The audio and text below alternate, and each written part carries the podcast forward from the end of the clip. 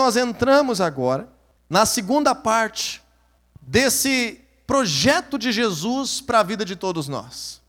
Projeto de Jesus para as nossas vidas, então eu estou agora classificando nessa ministração de uma forma, podemos classificar de várias outras formas, que ele passa por dois momentos distintos. Primeiro momento é o momento de nós recebermos o Evangelho, termos a nossa vida transformada, é o momento de nós sermos restaurados no que estava quebrado, sermos curados naquilo que estava doído, sermos transformados naquilo que estava necessitando de transformação, pela nossa decisão de nos convertermos nos nossos caminhos errados, de nos voltarmos para os caminhos de Deus, de vivermos uma nova vida. Está claro isso para você? Essa é a primeira parte da vida cristã. Qual é a segunda parte da vida cristã que nós vamos estar abordando hoje? Uma vez que o Senhor Jesus transforma o meu ser, uma vez que o Senhor Jesus traz recursos sobre a minha vida, uma vez que o Senhor Jesus traz restauração sobre a minha vida, isso não é simplesmente para que eu fique parado, estacionado, estabilizado na minha caminhada com Deus. Esse não é o fim. Esse é o começo da segunda fase. E a segunda fase é muito maior do que a primeira. A primeira fase eu creio e torço e sempre fico na expectativa de que seja o mais breve possível na vida das pessoas que vêm à igreja, que vêm às células, que estão buscando a Jesus, através das pessoas que estão pregando o evangelho junto conosco, por meio das células e por meio dos cultos. Quanto mais rápido situações adversas forem solucionadas, melhor. Quanto mais rápido a nossa vida for transformada, melhor. Quanto mais rápido organizarmos as nossas finanças, colocarmos os papéis familiares em dia, quanto mais rápido nós pudermos estar tendo alegria no nosso trabalho, vencendo nas nossas emoções, resolvidos na nossa vida, melhor. Diga assim comigo: a transformação do Evangelho deve ocorrer o mais rápido possível. Então nós precisamos crer, buscar a Deus, orar, buscar conselho, ler a palavra de Deus, receber princípios, ter a cabeça aberta para mudar, desejar viver coisas novas, porque quanto mais tempo nós passarmos apegados a coisas antigas que nos fazem mal, pior é para nós. Pior é para a tua realidade, pior é para a nossa realidade. Então, quanto mais rápido isso acontecer, bênção de Deus. Agora, qual é o próximo passo? O que, que vem na minha vida cristã, uma vez que o Senhor me abençoa, que o motivo que eu me, me voltei para Ele em socorro, em angústia, isso é restaurado, isso é resolvido, qual é o próximo passo? O próximo passo é o passo que dura o resto da tua caminhada, que dura toda a tua existência com o Senhor Jesus. É o projeto e o chamado de Jesus para te enviar em continuar a obra dele nessa terra. O Senhor Jesus tem um projeto de te enviar em continuar a obra dele nessa terra. Talvez agora você coçou a cabeça e pensou assim: Ih, eu entrei agora aqui na igreja, eu entrei aqui na cela e estão querendo me dar trabalho, estão querendo me dar ocupação, estão querendo fazer com que eu me envolva com algumas coisas, com o reino de Deus. Se você pensou isso, você pensou certo. Você não está enganado. O projeto de Deus e uma das razões de nós sermos um corpo, de nós nos reunirmos como igreja, uma das razões de você pertencer a uma célula é porque você foi chamado a ser uma peça essencial neste lugar, naquele grupo, nessa realidade, na tua família, no teu trabalho. Você não é um acessório, você é uma peça essencial no reino de Deus. Você não é apenas uma parte qualquer, você é uma peça fundamental na realidade onde você mora, onde você vive. E quando nós entendemos isso, nós passamos a compreender que o projeto de Jesus envolve nos enviar a viver coisas novas com Ele, nos enviar a produzir frutos para o seu reino. E se você ainda não viveu em grande medida isso na tua vida, deseje demais, deseje demais viver coisas novas com Deus deseje demais ser usado por Deus para abençoar outras pessoas. Que esse possa ser um desejo inflamado no teu coração nessa noite, de que o Senhor Jesus me envie com uma missão preciosa e poderosa e única, porque eu te garanto que é uma das maiores satisfações do nosso ser é cumprir a vontade de Deus. Veja Romanos 12, 2 que diz que nós não devemos nos conformar, tomar a forma, nos amoldar aos padrões deste mundo, mas nós devemos então renovar a nossa mente, sermos transformados pela renovação da nossa mente, para que nós possamos experimentar e comprovar qual seja a boa, agradável e perfeita vontade de Deus. Como que é a vontade de Deus? Boa, agradável e perfeita. Quer vontade melhor para a tua vida do que essa? Uma vontade, um projeto, um caminho que é bom, que mais? Agradável e perfeito. Esse é o projeto de Deus para nós. Mas para que nós venhamos viver isso, não é um projeto passivo. Não é um projeto em que eu apenas fico no, no, no modo recebedor, no modo de quem é abençoado. Não, é um projeto ativo. É um projeto em que eu vou, junto com o Senhor, construir muitos pilares, tijolos, muitos ambientes para o seu reino nessa terra. O Senhor te chamou para isso. Eu não posso te dizer outra coisa. Não tem como eu te dizer que não é bem isso. O Senhor te chamou aqui neste lugar para que você sim seja abençoado, seja restaurado, seja transformado, receba abundância de vida. Mas o Senhor conta com cada um de nós para mudar este mundo. Para mudar o mundo na medida em que está ao teu alcance. Para mudar as realidades na medida em que Ele nos chamou. Então eu quero aqui trazer alguns aspectos, na verdade apenas três, para não estendermos muito o que nós estamos é, abordando, que estão no capítulo 10 de Mateus. Jesus preparou aquela fala, aquele discurso, aquela, aquele momento, no final do capítulo 9 está descrito por Mateus. E no capítulo 10, o Senhor Jesus então envia os seus discípulos para uma missão. Pela primeira vez, o Senhor Jesus se desconecta fisicamente dos seus discípulos e diz: Agora vocês vão à frente de mim, vocês vão aí, vamos dividir vocês de dois em dois, vocês vão por todos os lugares, anunciando o reino de Deus, ensinando os princípios, curando os enfermos, exatamente o que dois versículos atrás, quem estava fazendo isso? Sozinho? Jesus. Agora no capítulo 10, ele seleciona, ele recruta, ele chama aqueles discípulos que já passaram pela primeira parte que já estavam caminhando com ele há algum tempo, e ele diz: Agora é a vez de vocês. Vão à minha frente, vocês estão sendo enviados. Vocês estão sendo comissionados. Eu estou enviando vocês para viver as grandezas de Deus, para sentir o gostinho do reino de Deus, para viver coisas grandes e poderosas. Agora vamos ver como que neste contexto existem alguns princípios que precisam estar presentes em nossas vidas se nós quisermos cumprir essa segunda etapa. Não é simplesmente eu sair por aí achando que estou fazendo a vontade de Deus. Existem alguns princípios que devem estar muito claros dentro de nós. E eu vou trazer hoje apenas três. Tantos que esse capítulo é tão rico, e te recomendo essa leitura de Mateus 10. O primeiro deles está no versículo 16. Mateus 10, 16. Quando o Senhor Jesus está preparando os seus discípulos. E aqui eu intitulo como o primeiro passo desse processo de ser enviado para as missões que Deus conta comigo, contigo nessa terra, é nós estarmos dispostos a sermos preparados. Diz comigo assim: preparo. O preparo é fundamental em qualquer coisa que nós vamos fazer. Então, o preparo é fundamental para quem quer casar, preparo é fundamental para quem quer trabalhar, Preparo é fundamental para quem quer ter uma profissão diferente, se capacitar para alguma coisa. O Senhor Jesus ele nos chama para o preparo antes da ação. Então vamos ler aqui Mateus 10, 16, diz assim: Eu os estou enviando como ovelhas entre lobos. Portanto, sejam astutos como as serpentes e sem malícia como as pombas. Como é que o Senhor Jesus está preparando os seus discípulos? Está dizendo: olha, vocês estão entrando em um ambiente de guerra. Vocês estão entrando em um ambiente que está dominado pelas trevas.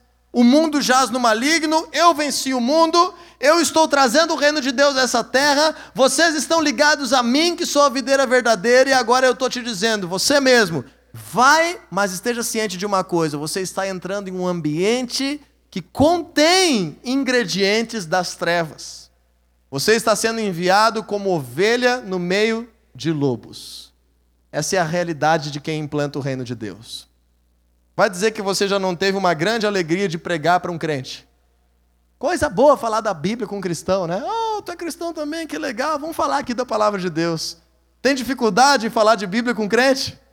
Não. E com quem ainda não crê? Tem um pouquinho mais de dificuldade? Porque nós precisamos enfrentar aquilo que ainda não está transformado pela presença de Deus. Então, o preparo, o Senhor Jesus está nos preparando, dizendo que nós temos que ter duas características especiais nesse preparo. Sejamos astutos como as serpentes e, ao mesmo tempo, sem malícia como as pombas. E eu dei uma estudada nessas duas palavras, o astuto na NVI e o sem malícia. E encontrei alguns princípios por trás dessa língua que foi escrita, a língua grega, que nos faz entender um pouco melhor.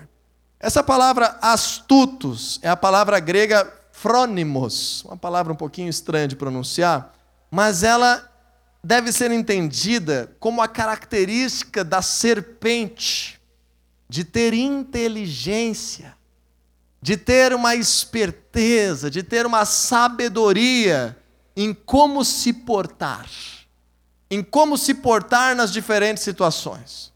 Serpente, ela pode estar vivendo a sua vida normal, buscando o seu alimento, mas se ela está num ambiente hostil, como que ela se comporta da mesma forma do que quando ela está vivendo o dia a dia tranquilamente?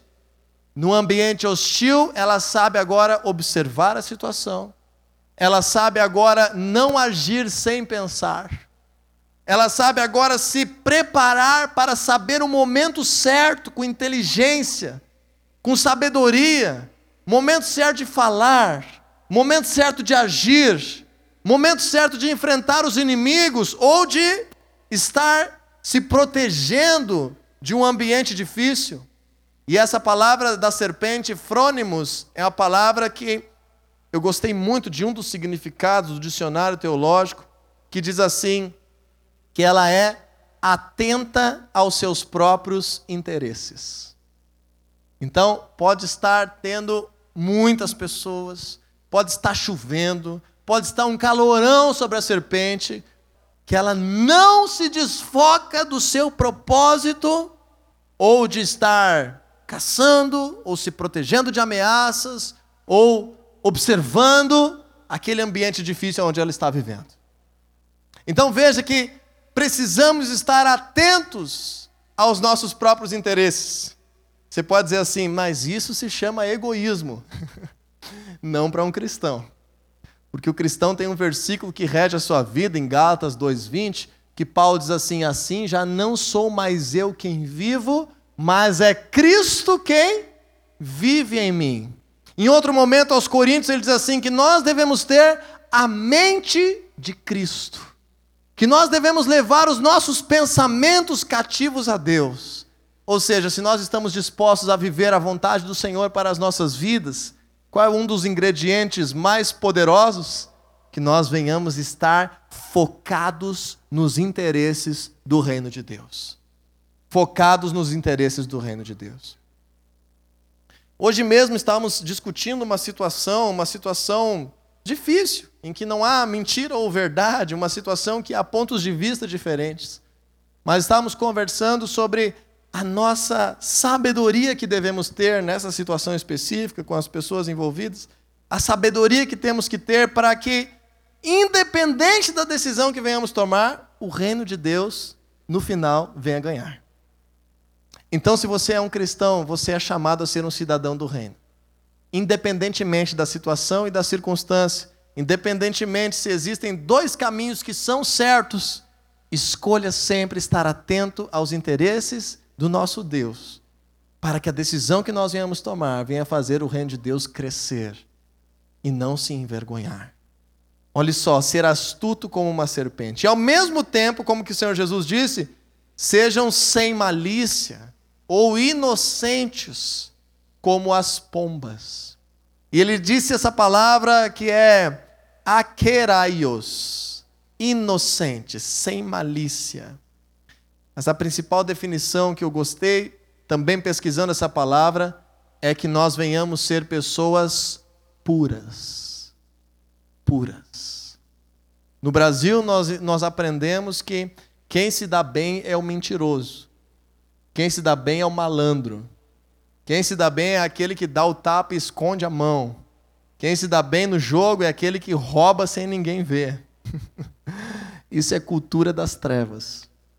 A cultura do reino de Deus é ver alguém de autoridade, alguém de posição, alguém de influência na sociedade, que se você conversa dois minutos com essa pessoa, você consegue perceber que ali tem um coração puro, que ali tem sinceridade, que ali tem honestidade, que ali tem santidade, que ali tem o desejo de acertar, o desejo de fazer as coisas certas, o desejo de fazer o bem.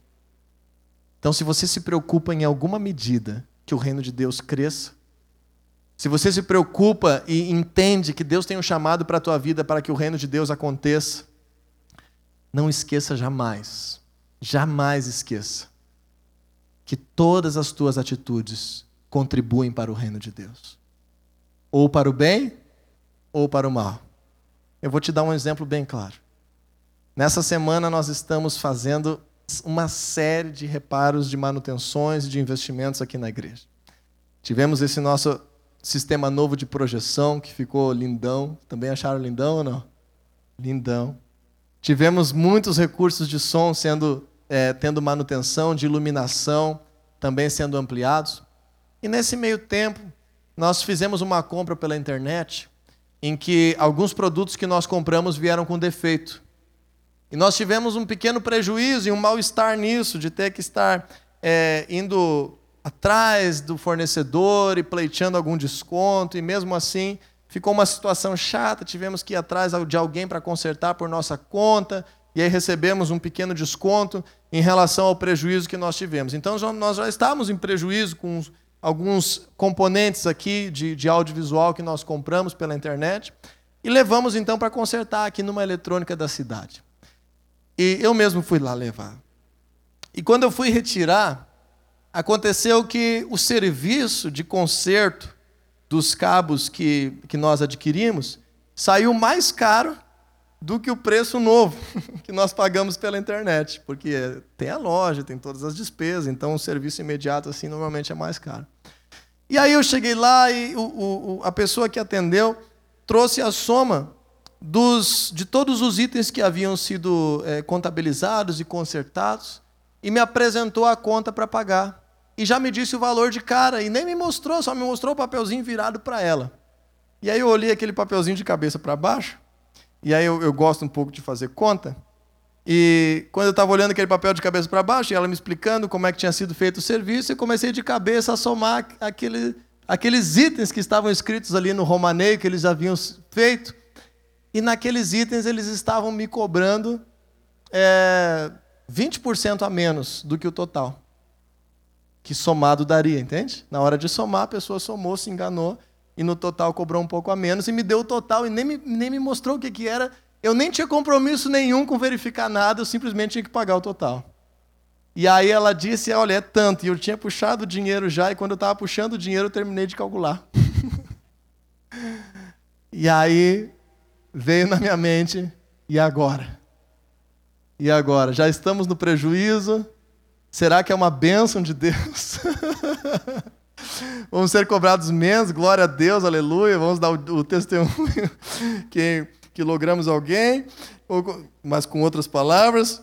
Ou devo ter um papel aqui, ela nem sabe que eu sou pastor, como é que eu vou fazer? Eu disse, moça, é, vamos fazer assim, ó. Tu tá me cobrando a menos. Ela, como assim? Não, vamos somar de novo juntos ali. Ela pegou a calculadora, somou de novo. E estava faltando então um valor, que era uns 20% do total. Ela disse, pá, muito obrigado. Eu nem tinha visto nada, e daí eu paguei um a mais para ela. Estou te dando um exemplo assim, bem raso, bem comunzinho. bem assim, simples do dia a dia, mas de que talvez um dia, lá no futuro, aquela pessoa possa estar aqui dentro, participando de alguma das nossas células, ou por causa daquela atitude ela perceba, bem, tem alguém que tomou uma atitude assim, eu vou acreditar na palavra que essa pessoa está falando. Então, quando o mundo dá voltas, a gente colhe todas as coisas que nós plantamos. É assim, cada ano que passa o mundo dá volta e vem uma estação de colheita nova. Então, sempre que você está plantando, não esqueça, você está plantando no reino de Deus, mesmo que não pareça, porque você é um cidadão do reino de Deus, você é um território ambulante do reino de Deus por aí. Então nós precisamos ter essa, essa ideia de pureza, essa ideia de inocência e de sabedoria. E agora eu vou passar outros dois aspectos que também são de igual forma importantes. Vamos ler Mateus 10, capítulo 10, versículo 19 e 20. Mateus capítulo 10, versículo 19 e 20 diz assim: o Senhor Jesus: Quando os prenderem, não se preocupem quanto ao que dizer ou como dizê-lo. Naquela hora lhe será dado o que dizer, pois não serão vocês que estarão falando, mas o Espírito do Pai falará por intermédio de vocês. Segundo lugar, versículo 27 e 28 diz assim: O que eu lhes digo na escuridão, falem à luz do dia. O que é sussurrado em seus ouvidos, proclamem dos telhados. Não tenham medo dos que matam o corpo, mas não podem matar a alma. Antes tenham medo daquele que pode destruir tanto a alma quanto o corpo no inferno. Na semana passada nós falamos de como que esse versículo tem a ver com aquela primeira etapa de nós não termos vergonha do evangelho e assumirmos o nosso papel no reino de Deus. Mas hoje nós vamos falar esse aspecto como um segundo aspecto que vem após o preparo. Diga assim comigo: após o preparo, eu preciso de muita coragem. Então, depois do preparo para viver algo grande com, com o Senhor Jesus, você precisa de coragem. E por que, que nós precisamos de coragem? Para enfrentar as realidades, para ir contra a opinião da maioria, para saber o que falar, mesmo que nós não sabemos o que vão nos perguntar, para saber como reagir, mesmo que nós não sabemos a situação que nós vamos enfrentar. Coragem para colocar o reino de Deus acima das outras coisas, porque nós sabemos que nós não podemos ter medo dos seres humanos, nós temos é que ter medo de perder a graça e a salvação que o Senhor Jesus conquistou por nós. O que mais vale para nós é o tesouro que está dentro de nós e não os que nós podemos conquistar por aí. Então a coragem é necessária para que nós venhamos vencer a vergonha. Todos nós somos expostos o tempo todo a um ambiente de recriminação à palavra de Deus, de vergonha àquilo que vem de Deus.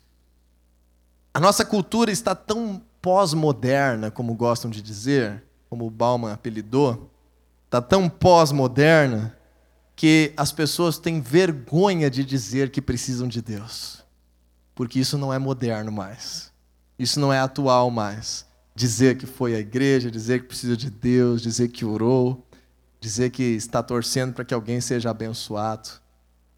Isso já é coisa do passado na cabeça de muitas pessoas. Então, nós precisamos entender que requer coragem para viver coisas grandes com o Senhor, enfrentar a nossa cultura, enfrentar coisas difíceis, enfrentar críticas, ir contra a opinião, às vezes, de um grupo inteiro de pessoas. Você está preparado para isso?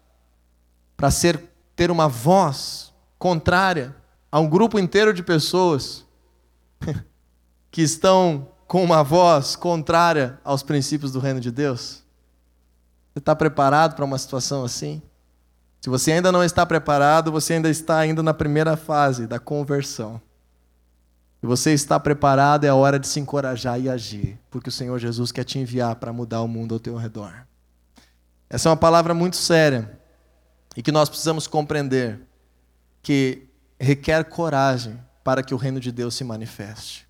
Requer coragem para orar por alguém, requer coragem para falar de coisa séria. Falar de besteira todo mundo fala, mas falar de coisa séria requer coragem. E falar olho no olho requer coragem. O Senhor Jesus, ele te chama para transformar a realidade de pessoas que estão ao teu redor também. E por último, vamos falar de um último aspecto que eu gostaria de destacar aqui, que para mim são os três essenciais. Estão no versículo 37 até o 39 de Mateus 10. E esse texto é muito forte. Olha, esse é daqueles textos que as pessoas se levantavam e viravam as costas para Jesus e iam embora e deixavam de seguir ele. Se você pretende fazer isso, espera o culto acabar para não ficar chato. Diz assim no versículo 37: Quem ama seu pai ou sua mãe mais do que a mim, não é digno de mim. O Senhor Jesus está dizendo. Quem ama seu filho ou sua filha mais do que a mim, não é digno de mim. E quem não toma a sua cruz e não me segue, não é digno de mim. Quem acha a sua vida, a perderá. E quem perde a sua vida por minha causa, a encontrará. Essa palavra não precisa, não precisa nem de pregação em cima. Essa é uma palavra que mexe com o brilho que está dentro de nós com o orgulho pelas coisas que nós temos, conquistamos, com as coisas familiares, com os princípios mais fortes dentro de nós. O Senhor Jesus está dizendo: se você amar teu filho mais do que a mim, você não é digno do meu evangelho. Se você não quiser me seguir, não que eu te siga, que tu me siga, não é digno de mim, não merece o reino. Essa palavra deve mexer com nós todos os dias. Essa palavra precisa nos fazer entender o último aspecto do envio do Senhor Jesus, que eu chamo de abnegação. O que é a abnegação? É o abrir mão de vontades, abrir mão de prioridades, abrir mão de orgulho, abrir mão do que for preciso para que a vontade de Deus se cumpra na minha vida. E isso é um chamado que como o Senhor Jesus adverte, nem todas as pessoas querem corresponder. Nem todas as pessoas querem viver. Mas ele alerta no versículo 39, dizendo assim: Quem acha a sua vida, ou seja, para si mesmo, no final a perderá. Mas quem perde a sua vida por minha causa, a encontrará. Veja que interessante o ponto de vista de Jesus, que ele está sendo exagerado na sua linguagem, dizendo que se nós estamos aqui hoje, nós estamos perdendo a nossa vida. Porque nós estamos deixando de fazer coisas para nós mesmos para fazer algo para Deus. Entenda o princípio do que nós chamamos esse momento agora no Brasil, nós chamamos de culto. Perfeito? Você sabe que você está no culto. Então o culto é para quem? Culto não é para mim. Ah, eu vou lá porque Deus quer me cultuar. Ele vai me cultuar tanto que ele vai me dar um monte de oferta, de bênção e de favores. Deus vai se prostrar diante de mim e me implorar para eu ser parte do reino dele. Isso é um culto? Não. Então, se o meu coração é estar buscando a Deus por interesse, eu não sou digno do Evangelho. Isso não é pureza de pomba, isso é pureza de serpente. Tem que ser astuto como a serpente, mas nós temos que ser puros como as pombas. O Senhor Jesus está dizendo: Eu tenho um segredo para te contar. E eu faço dele as minhas palavras agora. Tenho um segredo para te contar. Você só descobre quando você fizer. Mas eu vou te contar um segredo. Se você decidir perder a sua vida por causa de Jesus, você vai achar a melhor vida do mundo.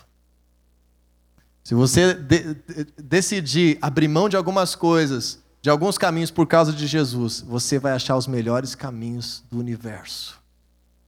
Você vai achar a maior alegria do universo. Se você abrir mão de alguns prazeres, de caminhos errados, por causa de Jesus, você vai achar os maiores prazeres do mundo. Porque o Senhor Jesus dá vida para quem decide entregar a sua vida. O Senhor Jesus recompensa aqueles que trabalham no seu reino. A seara é grande, os trabalhadores a maioria das vezes acabam sendo poucos. então, o que, que o Senhor Jesus diz? Vocês, igreja, hoje, peçam ao Senhor que envie trabalhadores para a sua seara. Que envie. O Senhor está disposto a te enviar a viver coisas grandes. Eu, deixa eu encerrar aqui com um versículo da palavra de Deus, que é Marcos capítulo 10. Um versículo para te animar um pouquinho, para a gente não terminar assim, né? Num ambiente um pouquinho é, pesado. Vamos trazer uma outra palavra que também é de Jesus. Em Marcos capítulo, desculpa, isso, Marcos capítulo 10, 29 ao 31. Diz assim: Respondeu Jesus: Digo-lhes a verdade. Ninguém que tenha deixado casa, irmãos, irmãs, mãe, pai, filhos ou campos, por causa de mim e do Evangelho, deixará de receber, já no tempo presente, casas, irmãos, irmãs, mães, filhos e campos, e com eles perseguição, e na era futura, a vida eterna. O Senhor Jesus está nos prometendo que tudo que nós plantamos no seu reino, a colheita é certa, a recompensa é certa. Aquilo que você tira de ti para investir no reino de Deus, o Senhor se compromete em trazer vida nova para ti. Aquilo que você tira do teu tempo para investir no reino de Deus, vem vida sobre ti. Cada coisa que você faz correspondendo ao envio de Jesus para a tua vida, cem vezes mais o Senhor se compromete em trazer sobre tua vida. Por isso que eu falei que a melhor vida é a vida que decide cumprir o chamado do Senhor Jesus de ser enviado. E esse envio, ele é monitorado, ele é conduzido, ele é auxiliado, ele é facilitado por meio do discipulado. O discipulado é uma das chaves mais preciosas do reino de Deus. Postei uma, uma frase essa semana no Instagram. Discipulado é o fio condutor da transformação proposta pelo Evangelho. O Evangelho propõe um projeto de conversão. O discipulado causa essa transformação. Então, deixa eu te pedir algo. Seja discipulado por alguém.